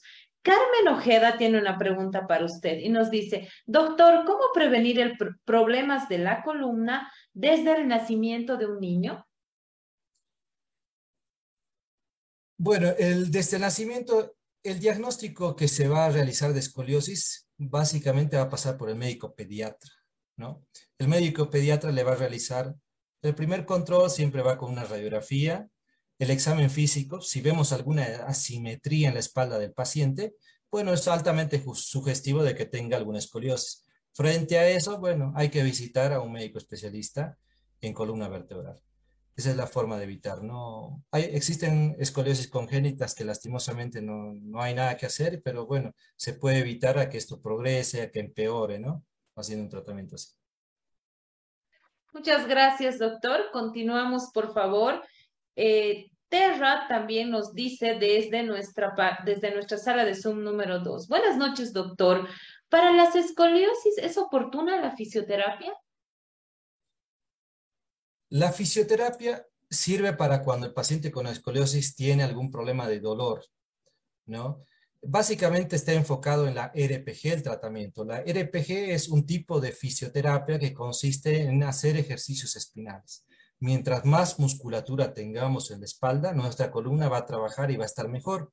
No significa que los ejercicios, la RPG, la rehabilitación, la kinesiología, nos curen de una escoliosis. Simplemente ayuda a que tengamos una columna más firme, buena, pero no, no revierte con eso.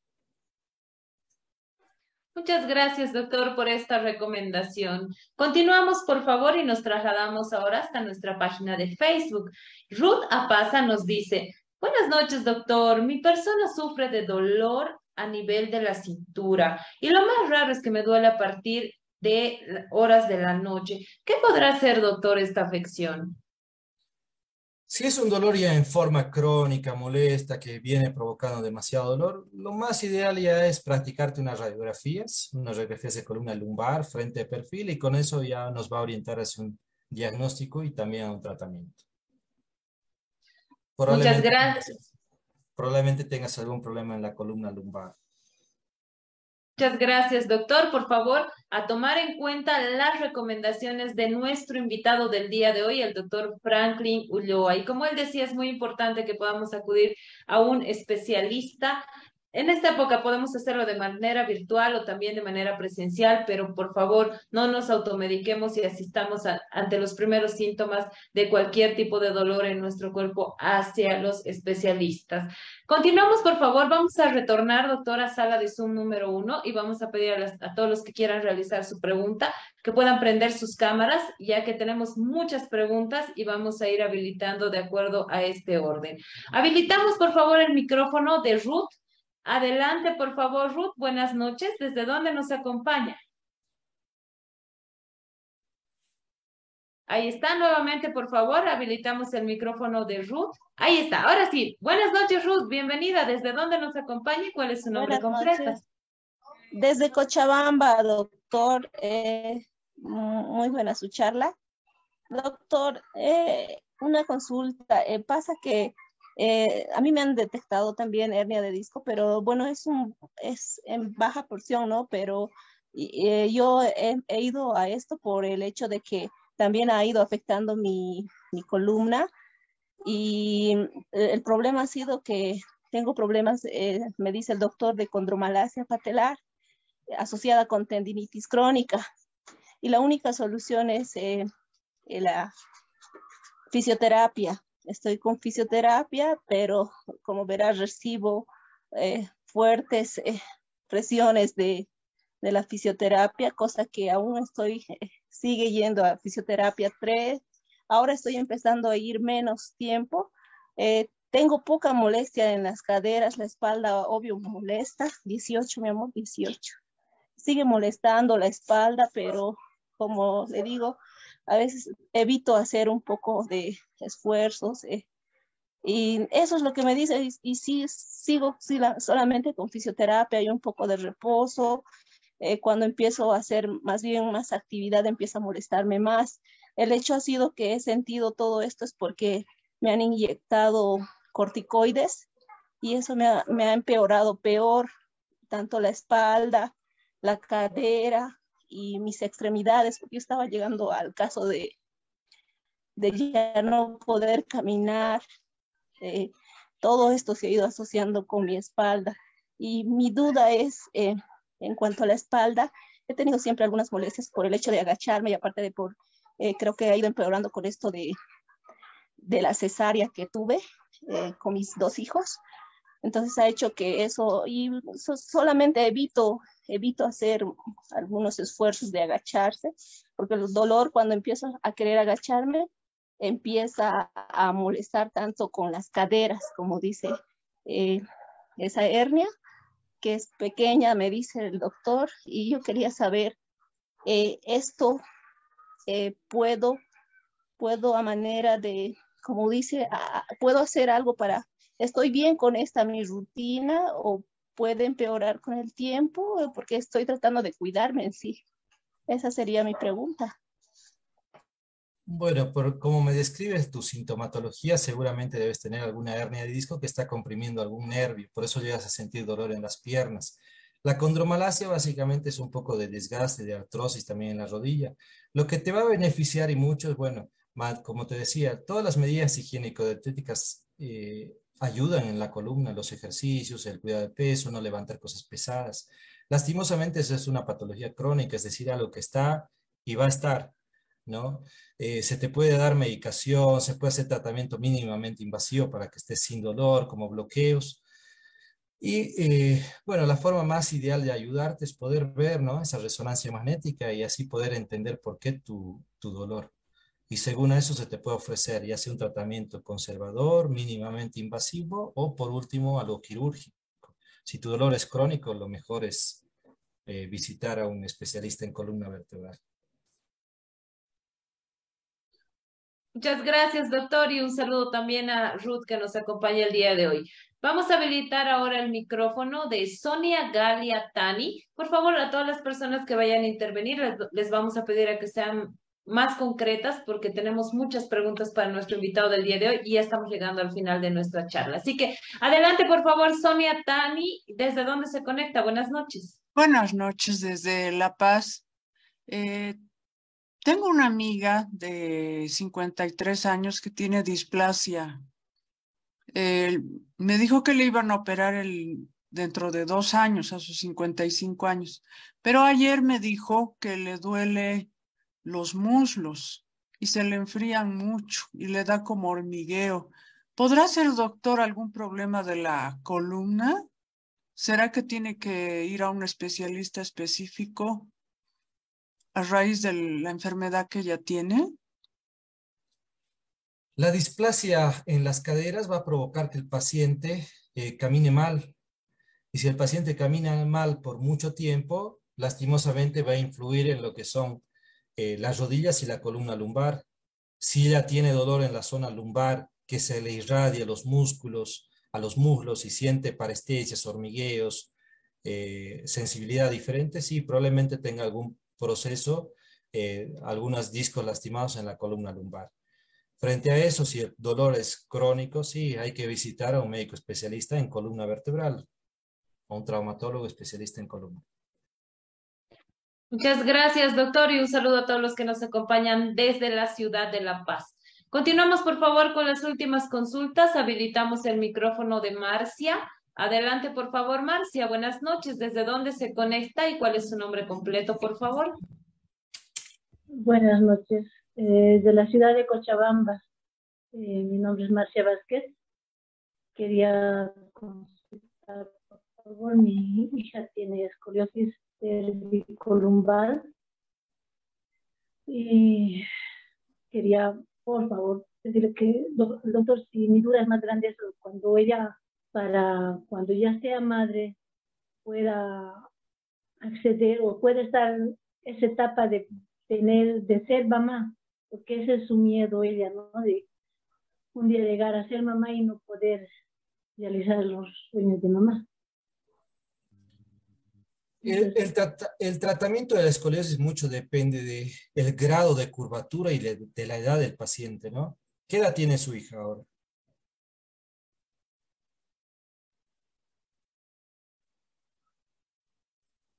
No se escucha bien. Bueno, como le decía, el tratamiento mucho depende del grado de curvatura que ella tenga. Si ella ya es adulta y tiene una escoliosis de menos de 40 grados. ¿Cuántos?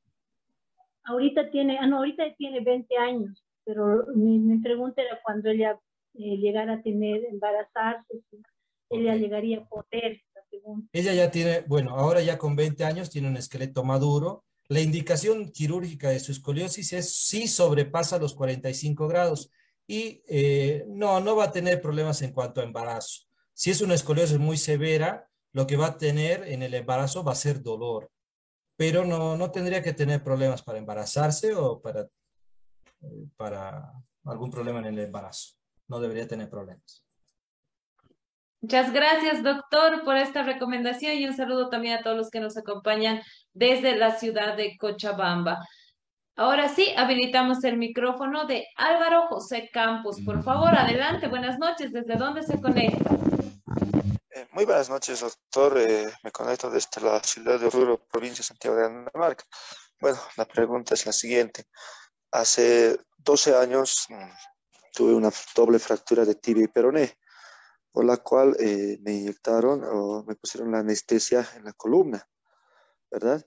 Pero a partir de eso, los últimos años he tenido eh, dolores de espalda. Al agacharme eh, me cuesta un poco al el volver a ponerme recto, ¿no? Y este último, hace dos semanas, mm, creí que estaba resfriado de los riñones, pero me estaba doliendo tanto la espalda que creí que estaba resfriado de los riñones, pero no, no fue así el médico me dijo que estaba, que tenía eh, dolores, que estaba mal de la columna, ¿no? Me dijo de que vaya a, consultar a consulta externa, pues eso fue en la caja, ¿no? Pero por lo que, por el trabajo no puedo asistir al, este, eh, a la caja, ¿no? Al a consultar realmente con el especialista.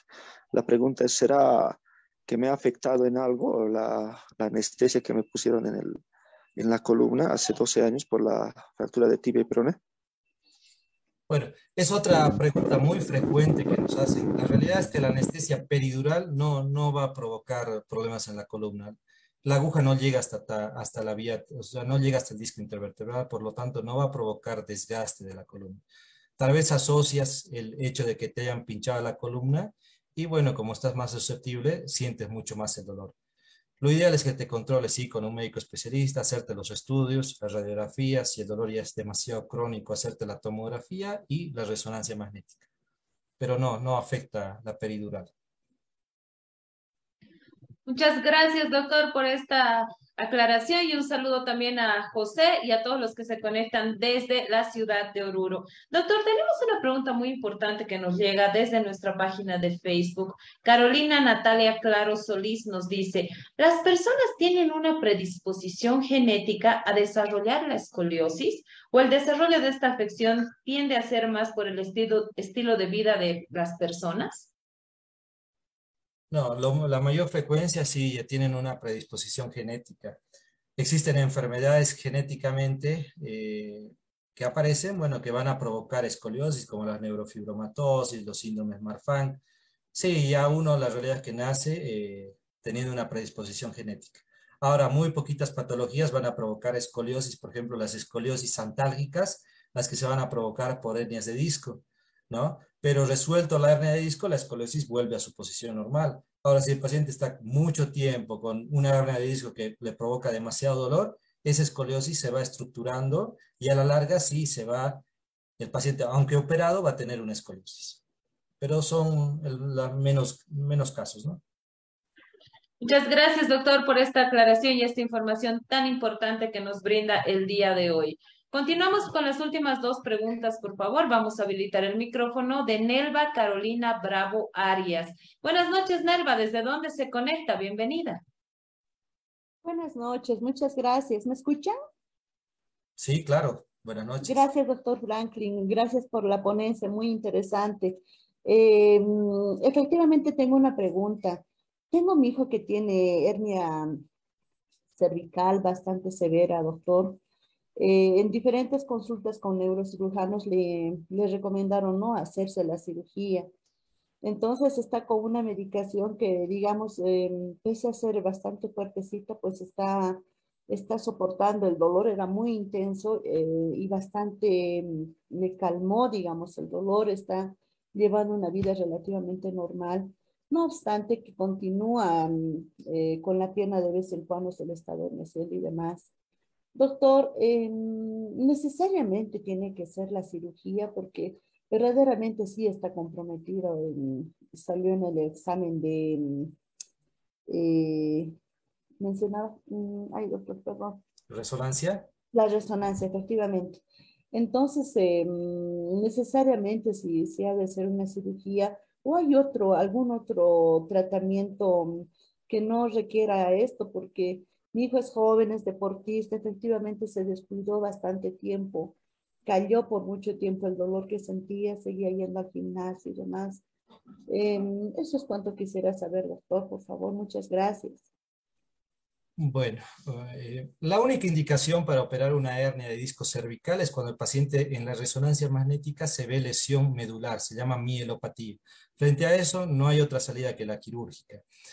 La otra indicación para operar a pacientes, bueno, si el paciente está tomando en forma crónica medicación, si el paciente vive tomando medicación, analgésicos antiinflamatorios, corticoides y demás, lo mejor es operar. ¿Por qué?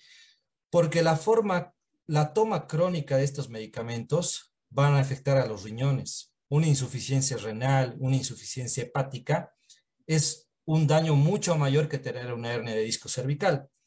La realidad es que las hernias de disco cervical, si el paciente está con mucha sintomatología, mucho dolor, lo más conveniente es operarse. ¿no? Y es una cirugía, la realidad que obviamente muchos se asustan por el lugar, pero por la zona cervical, pero es una cirugía que anda muy bien. No es una columna, no es, no es un sector donde tiene alta demanda de peso, no es como una columna lumbar. La cervical carga los 7 kilos de la cabeza y, y nada más. O sea que una cirugía bien reglada con los pasos bien específicos no tuviera por qué tener miedo, digamos. Muchas gracias, doctor. Vamos con la última consulta, por favor. Y habilitamos el micrófono de Vivian Melanie Cores. Adelante, por favor, Vivian. Buenas noches. ¿Cuál es su consulta y desde dónde nos acompaña? Buenas noches, ¿me escuchan? Sí, buenas noches. Sí, te escuchamos. Gracias. Eh, yo, yo soy de La Paz. Eh, mi consulta era que yo cuando he tenido 16, cuando tenía 16 años, le tenía a mi hija por cesárea y a partir de ahí me duele la espalda, eh, más o menos por la región lumbar. O sea, desde ahí no, no, no puedo agacharme bien, no puedo hacer ejercicio bien. quisiera saber por qué vendría a ser. Bueno, es otra, es otra pregunta frecuente en los pacientes que tienen hijos, ¿no? La, perdón, el embarazo predispone la hiperlaxitud ligamentaria, los cambios de posición, la hiperlordosis que provoca eh, el bebé en la panza de la madre va a predisponer a dolor de columna, pero no predispone tanto como, como para que se desgaste esa columna. Probablemente tú, si tienes un dolor ya de larga data y que no está mejorando, de pronto tengas algunos discos un poquito lastimados. Pero bueno, no hay que tenerle demasiado miedo, hacer ejercicios. Básicamente el tratamiento tuyo es ganar buena masa muscular, tener buena musculatura, una buena prensa abdominal, buenos espinales, y con eso, dándole estabilidad a tu columna, tendrías que estar mejor. Muchas gracias, doctor, por esta recomendación y un saludo a Vivian que se conecta desde la ciudad de La Paz. Doctor, estamos en el mes de Cochabamba, así que le voy a pedir una más de yapita, por favor. Tenemos aquí al señor Juan Pablo Cabrera que está conectado con nosotros. Adelante, Juan Pablo, con la última pregunta de nuestro taller del día de hoy. ¿Desde dónde te conectas, por favor? Buenas noches, este, me comunico del municipio de Las Carreras, mi nombre es Juan Pablo Cabrera, este, muy lindo las capacitaciones que organiza. Este, yo quería hacer una, una pregunta puntual, ¿no? Este, tengo tres hernias de disco que me, que me, ¿cómo se dice? Que me detectaron, ¿no? Me hicieron un bloqueo, pero pasó ya mucho tiempo, ya estoy ya casi cuatro, cuatro meses más o menos, y de nuevo me empezaba a doler la espalda pero solamente así en las noches, cuando estoy echado o durmiendo, me viene sin dolor y es insoportable. A veces tengo que levantarme o poner una almohada en la espalda para poder llegar a un descanso. Entonces quería preguntar, digamos, ¿cuál sería, digamos, la afección o alguna postura o algo que me está afectando, ¿no? Eso sería todo. Básicamente lo que más daño y dolor te va a provocar es que no estés en tu peso ideal, que estés levantando cosas demasiado pesadas y que no hagas ejercicio. Eso es lo que te va a provocar dolor ya en una columna con cierto grado de desgaste. Existen diferentes tipos de bloqueo, ¿no? Se pueden hacer ahí en consultorio, que son las infiltraciones nada más, que no es algo que te vaya a sacar demasiado dolor. La forma ideal de hacerte los bloqueos son en tomografía o en quirófano con radioscopía. Esos son los bloqueos que son más indicados en los pacientes que tienen hernias. Pero eh, te tienes que cuidar de esa forma, bajar de peso, hacer ejercicio y no levantar cosas pesadas. Así vas a evitar que esa columna te provoque dolor. Muchas gracias, doctor, y un saludo también a Juan Pablo que se conecta desde el municipio de Carreras. Un fuerte abrazo y gracias por estar conectado con nosotros. Bueno, doctor, ya hemos llegado a la parte final de nuestro taller. Le agradezco por haber respondido tantas preguntas, por esta gran explicación que nos ha dado en este taller sobre lo que son las lesiones en la columna vertebral a nombre de todas las personas que se han conectado con nosotros, que somos más de 3.000 inscritos en nuestro taller, quiero agradecerle y pedirle por favor sus últimas recomendaciones y sus palabras de despedida. Bueno, muchas gracias por la invitación. Realmente fue algo muy bueno poder compartir con toda Bolivia. Me sentí muy a gusto. Y bueno, recuerden por favor que tal vez la patología más invalidante en la columna vertebral pediátrica es la escoliosis. Simplemente observando a nuestros niños, viéndoles la simetría de la espalda, podemos diagnosticar una escoliosis y hacer un diagnóstico y tratamiento oportuno, no llegar a una cirugía. Y en los pacientes adultos, bueno, si el dolor es un dolor que no, se, que no mejora haciendo ejercicio, bajando de peso, persiste el dolor, por favor, visitar a un médico especialista en columna vertebral. Gracias, gracias. Muchísimas gracias a usted. Agradecemos a nuestro invitado de lujo que hemos tenido el día de hoy, el doctor Franklin Ulloa, que nos ha acompañado para darnos esta tremenda exposición, responder la mayoría de las preguntas que teníamos en nuestras diferentes salas. Doctor, lo esperamos muy pronto para seguir conversando sobre este tema de la columna vertebral y también otros temas que estamos seguros que es de mucho interés de la población en general. Esta es una plataforma virtual gratuita que, que está a disposición de la población en general y con médicos especialistas como usted, solidarios, que de manera voluntaria nos acompañan en los diferentes talleres, es que estamos pudiendo llegar a la mayor cantidad de población y no solo en nuestro país, sino también estamos trascendiendo fronteras, llevando esta información tan importante para cuidar nuestra salud y así tener una mejor calidad de vida. Le agradecemos mucho por haber aceptado nuestra invitación y lo esperamos muy pronto para seguir conversando sobre los temas de cuidado de la salud. Así que muchísimas gracias, pero le vamos a robar unos minutitos más, por favor, para que nos pueda acompañar. Estamos llegando ya a la parte final de nuestro taller. Nuevamente agradecer al doctor Franklin Ulloa por aceptar nuestra invitación y compartir todos sus conocimientos con nosotros. Pero sobre todo agradecer a todos ustedes por haber participado en este nuevo taller de la Escuela de Género. Recordarles a todos ustedes que los certificados de este taller estarán vigentes en las siguientes 72 horas. Tenemos un leve retraso en la entrega de certificados. Les vamos a pedir que por favor tengan un poquito de paciencia. Recordarles a todos ustedes que nuestros certificados de participación que son enviados de manera virtual son totalmente gratuitos para que ustedes también lo puedan obtener y no se olviden seguir los pasos para el registro en cada uno de los talleres. Queremos recordarles a todos ustedes que nuestros talleres de la Escuela de Género y Desarrollo son los días martes a partir de las 18.30. Este martes vamos a tener una actividad muy especial en nuestro taller, este martes 13 de septiembre, en nuestro taller 122.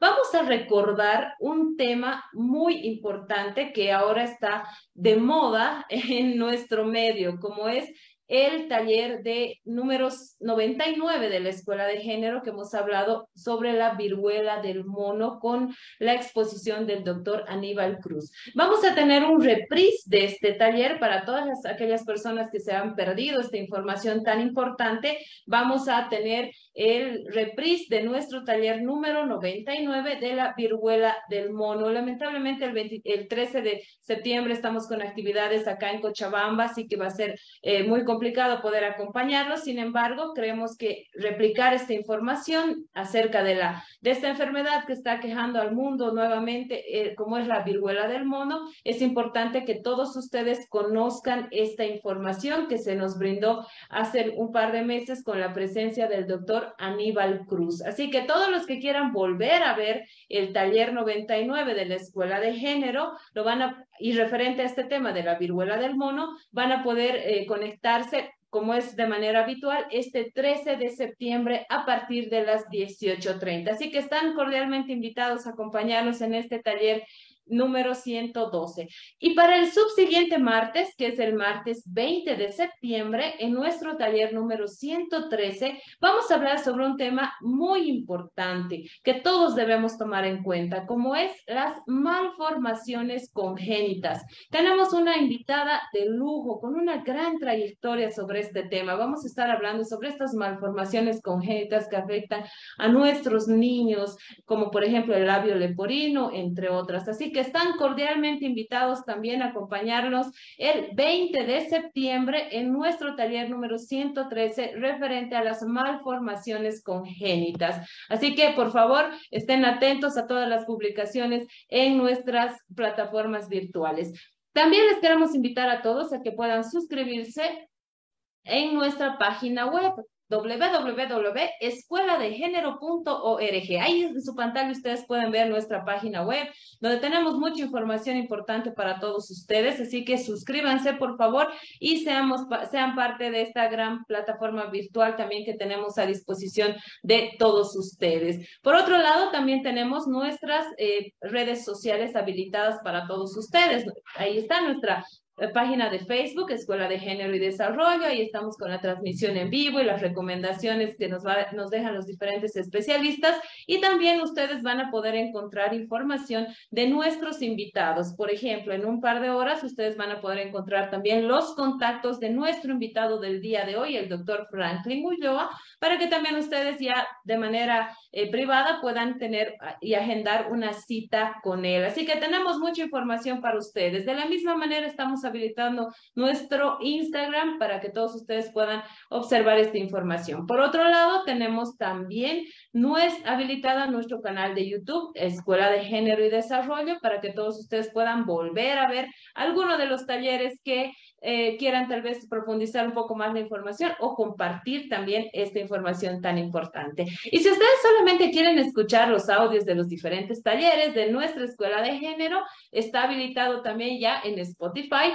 lo que son nuestros podcasts, donde ustedes van a poder escuchar los audios de los diferentes talleres mientras estamos haciendo algo en casa o estamos de camino al trabajo y también van a poder compartir esta información. Y por otro lado, también les decimos que en nuestro grupo de Telegram ya somos alrededor de 14.143 suscriptores. Así que sigan, por favor, conectándose con nosotros en las diferentes plataformas, los grupos de WhatsApp también que están habilitados para todos ustedes. Así que cada día nuestra familia virtual va creciendo cada vez más y es gracias a la participación activa de todos ustedes. Bueno, finalmente queremos invitarles a todos a que puedan prender sus cámaras para poder registrar este momento tan especial que hemos vivido el día de hoy en una fotografía virtual que será guardada en la memoria fotográfica de la Escuela de Género y Desarrollo. Nos gustaría estar juntos desde todos los, los, los departamentos, las ciudades y también desde los diferentes países. Sin embargo, a través de esta plataforma lo podemos hacer. Así que